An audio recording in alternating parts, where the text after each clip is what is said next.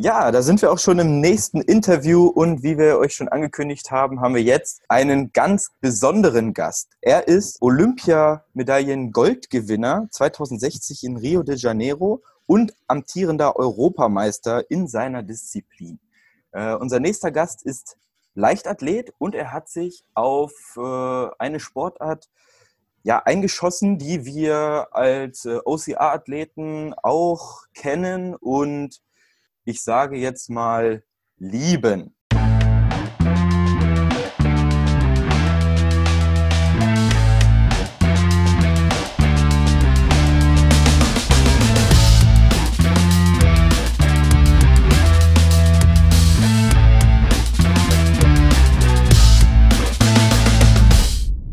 Wir haben heute zu Gast Thomas Röhler. Hallo Thomas. Hallo, hi, grüß euch. Jetzt habe ich das schon so ein bisschen äh, mysteriös äh, anklingen lassen. Es geht heute bei dir um äh, deinen Sport, den Sperrwurf. Vielleicht äh, magst du erstmal ein paar Worte zu dir sagen. Äh, wer bist du? Was machst du so? Damit wir einen kleinen Eindruck bekommen. Sehr gern, ja. Du hast schon im Intro gesagt, äh, mein Name ist Thomas Röhler, bin Olympiasieger 2016 geworden und auch ähm, Europameister im eigenen Land von 2018. Neben der Tätigkeit als aktiver Athlet bin ich noch Athletensprecher im Weltverband und äh, ja, mache ganz, ganz viel nebenher, habe mein eigenes Sperrwurf-Event in, in Jena, das Jen Javelin Festival. Wir machen sehr, sehr viele internationale Camp-Geschichten, arbeite eng mit Unternehmen. Ähm, langweilig wird mir definitiv nicht, aber ihr habt vollkommen recht. Ich bin heute bei euch im Podcast, um euch vielleicht ein Stück weit ja, näher ans Speerwerfen zu bringen. Genau, vielen Dank dafür auf jeden Fall auch. Und wenn man sich jetzt anguckt, Rio de Janeiro hast du äh, über 90 Meter den Speer weit geworfen. Ähm, wie fühlt sich sowas an oder wie geht das überhaupt? Kann man das selbst glauben, wenn man das dann geschafft hat? Ja, es ist natürlich Resultat ähm, von Erfahrung, von viel, viel, viel Training. Das kommt nicht plötzlich. Du wirfst nicht auf einmal über Nacht viel, viel weiter, als du es jemals getan hast. Aber der Sperrwurf lässt natürlich auch immer Überraschungen zu. Wir sind eine Outdoor-Sportart, wir sind von Bedingungen abhängig. Wir sind natürlich wie in jeder anderen Sportart auch ein Stück weit von der Tagesform abhängig. Und allein durch den Fakt, dass der Speer gute knapp drei Sekunden allein unterwegs ist, ohne die Einwirkung eines Menschen, kann natürlich viel passieren auf der Reise. Sprich, es kann auch sein, du hast super trainiert, wirst überrascht von einer besonders guten oder auch einer eher schlechten Leistung. Das bringt der Sperrwurf mit sich, das ist spannend, das ist der Aerodynamik, das ist der Windeinfluss, das ist die Thermik. Ähm, das sind Faktoren, die unseren Sport wirklich einzigartig machen. Du hast nach Rio gefragt, wenn du einen guten Wurf erwischst, du spürst es direkt, du hast die Erfahrung, du hast tausende Würfe je Jahr absolviert, im Training mit Bällen noch viel, viel mehr. Und dementsprechend hast du natürlich sofort im Abwurf ein Feeling, wird das ein Wurf an die 80 Meter, wird das einer an die 85 oder wird es gar einer der ganz großen in Richtung 90 Meter? Seit wie vielen Jahren ähm, befasst du dich jetzt schon mit dem Speerwerfen? Ähm, knapp zehn Jahre kann man sagen. Ich bin in der Leichtathletik groß geworden, habe zuerst mich für den Sprung spezialisiert und bin für Speerwerfer vergleichsweise spät, erst mit 17, 18 Jahren zum, zum Speerwurf Only geworden, das dann aber auch entsprechend erfolgreich. Und was hat dich äh, an diesem Sport so fasziniert? Wie kommt man zum Speerwerfen? Also das ist ja jetzt, äh, ich weiß, ich kenne da keine Zahlen, äh, ich würde mal sagen, ähm, Speerwerfen ist so knapp hinter Fußball in Deutschland, was äh, die, die, die Teilnehmer angeht.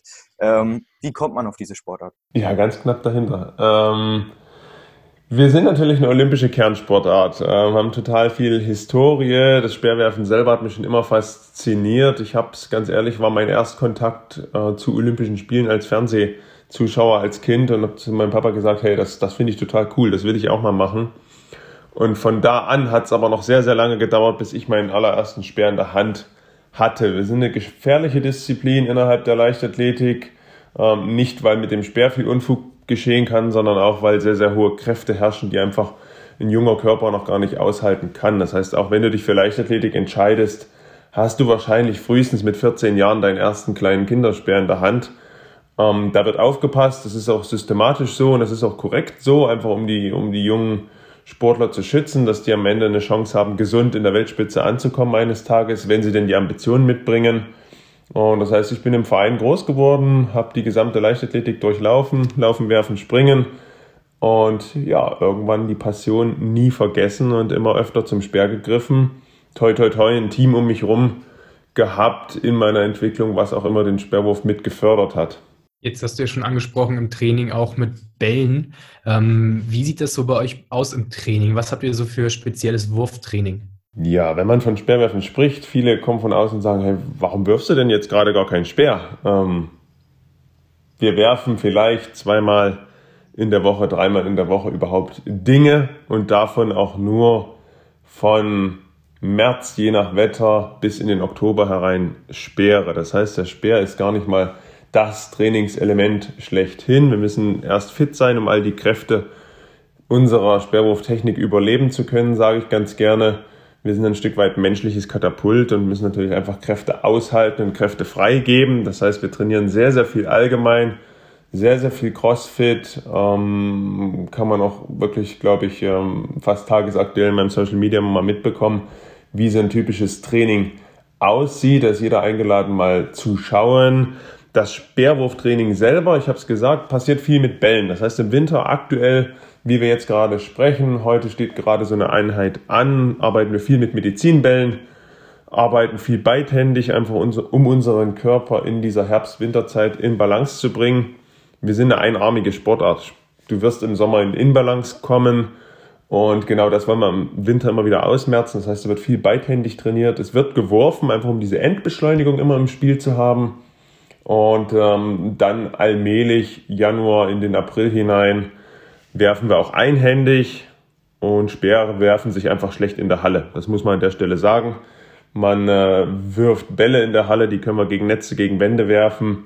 Und das Speerwerfen ist eine Disziplin, das funktioniert im Schnee nicht. Das wird einfach viel zu gefährlich, weil die Geschwindigkeiten sehr, sehr hoch sind. Da ist die Verletzungsgefahr entsprechend groß. Wie sieht so äh, generell Training äh, bei dir aus? Also ähm, welche Umfänge kann man sich da bei dir vorstellen?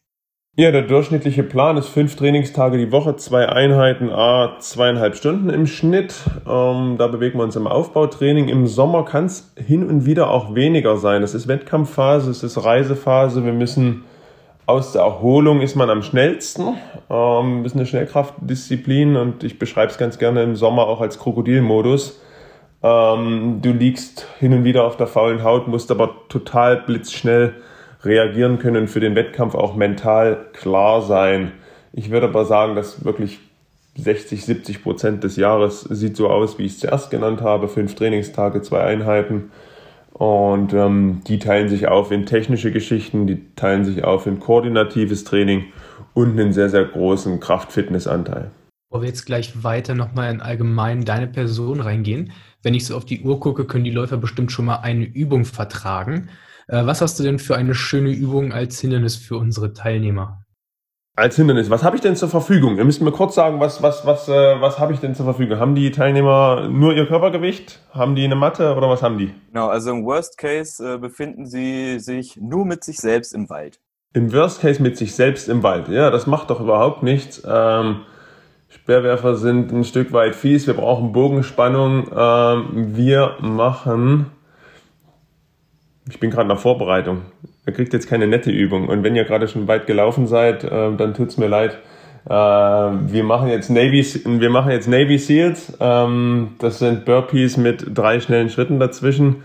Das ist koordinativ. Ihr springt bitte sehr, sehr hoch beim Burpee. Das machen wir nämlich auch, weil wir viel Sprungkraft auch brauchen im Speerwerfen, um aktiv von den Füßen arbeiten zu können. Und wir brauchen einfach den Fitness-Part, dieses Anstrengende der Burpees, um sechs Versuche mental stark durchhalten zu können. Das ist ein ganz wichtiger Punkt bei uns. Wenn du im letzten Versuch nochmal weiter werfen willst und der Wettkampf hat schon eine Stunde hinter sich und du hast 30 Grad und Wärmer am Tartan unter dir, dann musst du mental frisch sein und deswegen trainieren wir hin und wieder in sehr, sehr harten, fiesen Bereichen, die uns vielleicht rein physisch nicht besser zum besseren Schwerwerfer machen, uns aber helfen, dieses mental Anstrengende durchzuhalten. Deswegen macht ihr jetzt bitte 15 Navy Seals. Sehr schön. Das ist doch direkt erstmal eine Ansage. Ähm, Thema Instagram. Wir haben dich ja auch auf Instagram. Ähm, ich glaube, das war auch bei dir. Da war eine sehr interessante Übung, wo du auf einer Slackline standest und so eine, äh, eine Hantelscheibe in der hattest. Kann das sein? Erinnerst du dich daran? Korrekt, korrekt. Also sehr interessante Übungen. Heute Morgen gab es auch auf jeden Fall schon was zu essen um 6.30 Uhr, glaube ich. also gut vorbereitet, wie du merkst. Ja, wie sieht sonst so dein Alltag neben dem Sport aus? Wie bringst du das noch unter und was hast du sonst noch alles so am Hut? Ja, ähm, habe lange Zeit und bin auch noch äh, Student. Einfach äh, duale Karriere ist im olympischen Sport in Deutschland ein ganz wichtiges Thema. Das muss man mal ganz rational betrachten. Ähm, in unserer Sportart wirst du definitiv nicht am Ende so einen Haufen anhäufen können, dass du von deinem Sport dein Leben lang leben kannst. Bin toi toi toi einer von wenigen Leichtathleten in Deutschland, die zu ihrer professionellen Zeit, also aktuell, ähm, gut von ihrem Sport auch leben können. Investiere aber auch extrem viel Zeit. Ihr habt es gerade gesagt, 6.30 Uhr gab es schon Frühstück. Ähm, da wurde fleißig gearbeitet, äh, da ging es an den Laptop, da wurden E-Mails bearbeitet, da wurde Content bearbeitet. Also das gehört zum modernen Individualsportlerleben dazu, dass man sich natürlich in der Selbstvermarktung gut aufstellt, einfach um in der Lage zu sein, seine sportlichen Ziele zu verfolgen. Das macht im Team am meisten Spaß, hab's vorhin angesprochen. Wir sind dann jenes jenen Javelin-Team, ähm, sehr, sehr viele Jungs, die inspirierend dabei sind, haben noch eine Downhill-Bikerin mit am Start in der Gruppe, die das Ganze auflockert, die jetzt äh, die erste Weltcup-Gewinnerin seit 24 Jahren aus Deutschland war. Sind also ein bunt gemischtes Team, was den Horizont immer ein Stück weiter über ihrem eigenen Sport haben, um im Leben dann voranzukommen.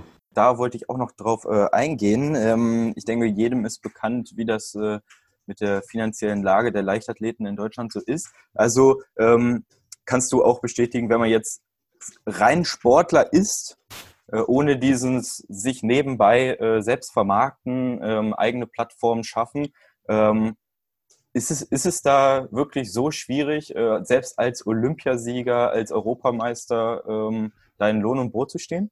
Ich glaube, man muss die Diskussion immer beim Individuum anfangen und äh, den eigenen Anspruch hinterfragen. Ähm, welchen Lebensstandard, welches Ziel hast du mit deinem Sport? Wie weit willst du es dir auch selbst beweisen? Staatliche Institutionen, halbstaatliche Institutionen, ähm, beispielsweise die Förderung der deutschen Sporthilfe, ähm, die tun sehr, sehr viel. Die tun wirklich alles, was sie können, aber es sind Stiftungen.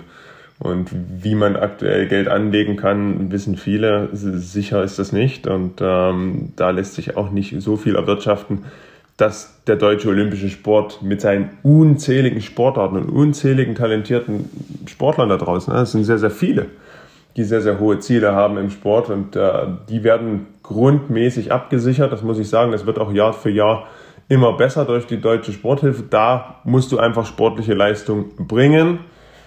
Ähm, das ist ein Punkt. Aber um es greifbar zu machen für einen studierenden Sportler, bedeutet das, wenn er in Deutschland sich in der Top, nehmen wir die Leichtathletik Top 5 bewegt, dann hat er eine Chance, seinen Studienstandort zu finanzieren, sein Essen zu finanzieren und je nach Standort ähm, mit der Wohnung oder WG gut hinzukommen. Für viel mehr reicht es dann auch nicht, muss man an der Stelle einfach sagen. Wer mehr will, muss dann auch mehr tun. Weißt du, wie viele Sportler von der Sportförderung aktiv unterstützt werden? Oh, das müsste ich jetzt eigentlich aus der Pistole wissen. Ich glaube, letzte Zahl, die ich im Kopf hatte, waren sogar 5000 Kaderathleten, die da zurzeit in der, in der Förderung stecken. Ähm, Gibt es aber weitere Förderinstitutionen. Man kann sich als Sportler für die Bundeswehr, Zoll, Polizei entscheiden. Ähm, die das sind Wege, die zu einer guten Absicherung führen.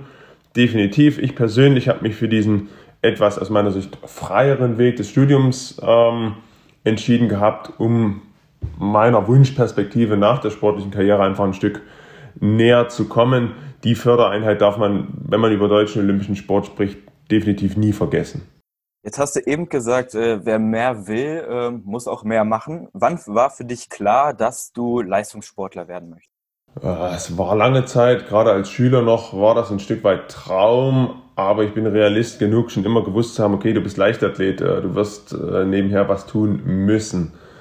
Zur Abiturzeit, grob, habe ich mein erstes Nationalteam geschafft, damals noch in einer, in einer U-Mannschaft, U20 dürfte das gewesen sein und habe dort sehr, sehr gut im Finale abgeschnitten. Und das war der erste Punkt, wo ich gesehen habe, okay, da glauben andere plötzlich an dich, nicht nur du an dich selbst. Und das war ein Punkt, der mich extrem motiviert hat, das erste Mal das Nationalmannschaftstrikot zu tragen. Und in dem Moment habe ich, glaube ich, entschieden, dass äh, meine nächsten Jahre wohl ja, viele 50-50-Entscheidungen zwischen Ausbildung, Karriere und sportlicher Karriere sein werden. Aber das war eine total positive Entscheidung für mich. Klar, jetzt zurückblickend werden alle sagen, ja, der ist doch komplett verrückt, der ist Olympiasieger geworden, warum spricht er jetzt so bescheiden darüber? Ähm, aber man muss an die vielen jungen Sportler da draußen denken, die genau vor der Entscheidung stehen, wo die Elternhäuser dann fragen, ja, macht das denn Sinn, dass du Sport treibst? Ähm, macht es rational Sinn, macht es emotional Sinn? Das, man wird auch viele Rückschläge haben. Und da helfen genau solche motivierenden Momente, wenn von außen Institutionen entscheiden, hey, du hast Talent, wir wählen dich aus. Das sind sehr, sehr motivierende Momente. Sehr schön. Du hast jetzt schon das Thema Erholung angesprochen, dass du in der Wettkampfzeit ja sehr viel Wert auf Erholung legst. Wie wichtig ist für dich der Aspekt Mentaltraining oder äh, der Geist, sag ich mal, und hast du da irgendeine Routine, die du dir vom Wettkampf immer zurechtlegst? Ja, der Geist ist sehr, sehr wichtig. Ich glaube, der ist im Trainingsalltag fast noch wichtiger als im Wettkampf. Wettkampf sehe ich als Erfahrungssache. Du wirst nie sofort im größten Wettkampf deines Lebens stehen. Du wirst vorher dich immer dahin arbeiten. Es werden immer mehr Zuschauer, es wird mehr Druck. Und da hilft wirklich Erfahrung. Klar kannst du, ähm, ja, so positiv gesagt, die, die coole Socke sein und das einfach natürlich schon mitbringen. Die Liebe zum Wettkampf, die Liebe zum Wettbewerb gegen andere lässt dich nicht unter Druck setzen, dann ist es eine gute Ausgangslage. Es gibt aber definitiv auch die Athleten, die mit Nervosität zu kämpfen haben, etc. pp. Ähm, bei mir, ich muss sagen, ich bin einer der Naturals, toi toi toi.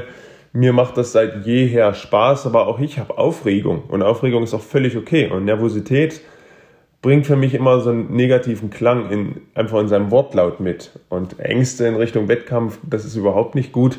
Und da muss man Wege finden, dass man einfach sagt, okay, ich habe Lust auf den Wettbewerb, ich habe da Bock drauf. Äh, da wird mit dem Trainer auch wirklich immer wieder gearbeitet, gerade bei unseren jüngeren Athleten, die ich im Team habe, arbeite ich da aktiv mit, einfach weil ich es über Erfahrung mittlerweile löse. Und ich halte mein System sehr, sehr einfach. Keine, keine, keine Glücksbringer, keine gleiches Paar Schuh, was immer sein muss, ähm, keine Routinen. Einfach weil ich gelernt habe, der Wettkampf Alltag, der Reisealltag zu Wettkämpfen hin, der ist so unterschiedlich. Da ist so viele Faktoren, die sich ändern können. Und ähm, da muss man immer wieder flexibel sein. Und umso komplizierter das eigene mentale Konstrukt schon ist, desto mehr Arbeit habe ich ja über mich selbst nachzudenken, über andere nachzudenken, über den Tagesablauf nachzudenken. Und das lenkt mich ja schon wieder von der eigentlichen, eigentlichen sportlichen Aufgabe zu sehr ab. Das heißt, mein Tipp an alle da draußen, das Wettkampf-Mindset so einfach, so instinktiv wie möglich halten, weil das ermöglicht uns auch Automatismen einfach von unserem Gehirn regeln zu lassen. Da müssen wir uns nicht drum scheren. Da können wir einfach mal auf die Natur vertrauen und das klappt im Schnitt. Wenn wir da nicht ähm, aktiv reingrätschen in unser positiv natürliches Denken, dann klappt das meistens auch wirklich sehr, sehr gut. Das heißt, ein bisschen Vertrauen in sich selbst schaffen hilft da im Trainingsalltag. Viel, viel wichtiger ist das tägliche Aufraffen die täglichen kleinen Challenges und Potenziale suchen, damit man einfach wirklich besser wird, dass man als perfekter vorbereiteter Athlet im Wettkampf steht. Die Arbeit muss einfach vorher gemacht werden. Da kann ich im Wettkampf mit mentaler Stärke gar nicht viel ausrichten, wenn ich es im Training versaut habe. Jetzt haben wir gelernt, äh, ein Glücksteddy hat dich nicht zum Olympiasieger gemacht. Ähm, welche Eigenschaften muss ein Athlet, ein Mensch mitbringen, um es ja, zur, zur, zur Weltspitze zu schaffen. Ist das ein bestimmter Schlag Mensch? Irgendwas vereint sie alle, aber doch sind sie alle sehr, sehr individuell. Also ich habe viele, viele Athleten aus verschiedensten Sportarten kennengelernt. Was sie alle haben, ist äh, eine, ein positiver, unbändiger Wille und Ehrgeiz. Es ist häufig wirklich nicht der kranke Ehrgeiz, den man leider im Breitensport häufig sieht. Es ist doch ein sehr, sehr positiv rationaler Ehrgeiz, den extrem gute Athleten immer mitbringen. Die bringen im Schnitt ein sehr inspirierendes, ja, was ist denn das richtige Wort? Ich glaube, Fluidum. Ne? Ihre Umgebung, die ist einfach sehr, sehr inspirierend. Die können Leute mitreißen, nicht nur mit ihrer eigenen Leistung, die sie dann abrufen. Das machen die Athleten mit Freude, das machen die Athleten wirklich präzise, die Top-Athleten, das Abrufen aber ihr gesamtes Wesen ist inspirierend. Äh, sie sind stets in der Lage, wirklich andere mitzureißen. Das müssen sie auch, und das weiß ich aus Erfahrung, ohne Mitstreiter, ohne Team, ohne den familiären Rückhalt, ohne die Begeisterung der anderen ist es wirklich extrem schwer und gerade in der aktuellen gesellschaftlichen Lage bist du als Sportler gezwungen, andere Sportler mit dir zu reißen, weil du hast keine allgemeine Akzeptanz für das, was du tust. Du musst äh, die Verrückten um dich schauen, um wirklich sehr, sehr positives Umfeld zu haben, um vorwärts zu kommen. Genau das bringen die Sportler mit und das hilft denen tagtäglich hart zu trainieren. Das steht immer außer Frage. Dann kommt die Frage, ja, sind die denn alle total fleißig? Ja, na logisch sind sie super fleißig, sonst wären sie nicht Olympiasieger geworden. Und die hatten auch alle an der richtigen Stelle die richtige Idee. Das heißt, ein Stück weit Kreativität und äh, Selbstvertrauen steckt auch in jedem Top-Athleten. Jawohl. Vielen Dank dafür schon mal. Ich würde jetzt nochmal so ein bisschen den Bogen spannen von der Einleitung von Chris über Spartan Race und Speerwurf. Was mhm. kannst du jemandem mit auf den Weg geben? Also beim Spartan Race hat man mit als letztes Hindernis einen Speerwurf, wo man ja. eben in eine Figur treffen muss und wenn der Speer auf den Boden fällt, muss man 30 Burpees machen. Das kann ja. im Worst Case den Sieg kosten. Mhm. Was gibst du jetzt hier für einen Tipp mit, dass man eben diesen Spur versenkt und nicht eben die Burpees machen muss? Wie weit müsst ihr grob werfen? Puh, Lass es etwas zwischen also ich denke mal so 10 Meter sind das. Okay, okay. Also geht es vor allem um, um das Handling des Speeres, um, um das Zielen. Ganz, ganz wichtig am Anfang. Ähm, ich weiß nicht, ob jeder eurer Competitors da wirklich sich einen Speer für die Übung besorgt zu Hause. Muss auch gar nicht sein. Schnappt euch einen Besenstiel, wickelt da Tape drum. Als Übung für zu Hause. Wichtig ist erstmal der Griff. Viele versauen es schon beim Griff, greifen den Speer wie eine Bratpfanne an, als ob sie jemanden erschlagen wollen ähm, es ist eine Mischung aus solidem Festhalten eines Stifts. Stift ist immer handlungsfähig, ist immer koordiniert. Wenn wir schreiben, kämen wir nie auf die Idee, den anzufassen wie unsere ersten Schreibversuche als kleines Kind. So greifen aber Erwachsene komischerweise gern zum Speer. Die greifen da einfach zack drauf auf die Wicklung. Das heißt, da müssen wir einen Griff finden, der uns erlaubt, koordinativ fein zu arbeiten. Gerade bei 10 Meter Wurfweite geht es darum, dass der Speer seiner Spitze folgt dass der geradlinig auf sein Ziel sich zubewegt. Zweiter wichtiger Tipp, Kopfsteuerung, Blickkontrolle. Wo wir hinschauen, ist unser Körper immer geneigt hinzuarbeiten, sprich fokussiertes Ziel im Auge. Und dann ganz, ganz wichtiger Punkt im Speerwerfen, damit die Bewegung geradlinig in Richtung der Spitze beschleunigt wird des Speeres und damit auch in Richtung Ziel, muss zuerst unsere Brust-Schulter arbeiten, unser Ellenbogen wird verzögert und dann muss der Ellenbogen arbeiten und der muss immer Richtung Ohr, der muss unter den Speer drehen. Und die beste Übung dafür, ich glaube, ein Gummiband hat mittlerweile jeder äh, durch Homeworkouts irgendwie zu Hause. Ähm, packt das Gummiband in eine Tür, ungefähr Schulter hoch, macht die Tür zu, schnappt das Gummiband, als hättet ihr einen Speer in der Hand, dann habt ihr eine schöne, ähm, einen schönen Zug und dann könnt ihr genau diese Eindrehbewegung, nennen wir die im Speerwerfen, perfekt üben. Ja? Die Schulter wird aktiviert, die dreht nach oben. Ähm, wir sagen gerne, dreht die Brust zur Sonne. Brust kommt nach oben und dann folgt der Ellenbogen Richtung Ohr. Und der Rest ist dann ganz natürlich und dann könnt ihr super entspannt den Speer geradlinig werfen. Ich glaube, das sind die drei Top-Tipps, die ich euch mit auf den Weg geben möchte. Ja, vielen Dank für dieses äh, Walkthrough. Ich denke mal, wer äh, jetzt noch Burpees machen muss, ist selber schuld. Chris, hast du noch eine, hast du noch äh, eine Frage? Nee, das war die wichtigste, denke ich mal. Jetzt okay, super. Zum Dann Abschluss wir, für die Läufer. Sind, sind, wir auch so in unserem äh, Time-Budget. Ich möchte mich wirklich bei dir bedanken, Thomas. Äh, ich fand das äh, ein wirklich sehr, sehr schönes Gespräch. Äh, du bist ein, ein, super Typ, so was ich in den letzten 30 Minuten auf jeden Fall lernen durfte. Vielen Dank, dass du dir die Zeit für uns genommen hast. Sehr, sehr gern. Kein Problem. Wunderbar. Auch von mir vielen Dank an den Läufern. Ich kann das nächste Hindernis schon erahnen im äh, Horizont. Von daher, Thomas, lass es dir gut gehen. Und ja, wir bleiben in Kontakt und folgt Thomas auf Instagram, Thomas Röhler mit OE, glaube ich, ne? Genau. Und dann schaut er auf jeden Fall mal vorbei. Sehr inspirierende Trainingsinhalte. Jawohl. So machen wir das. Danke euch.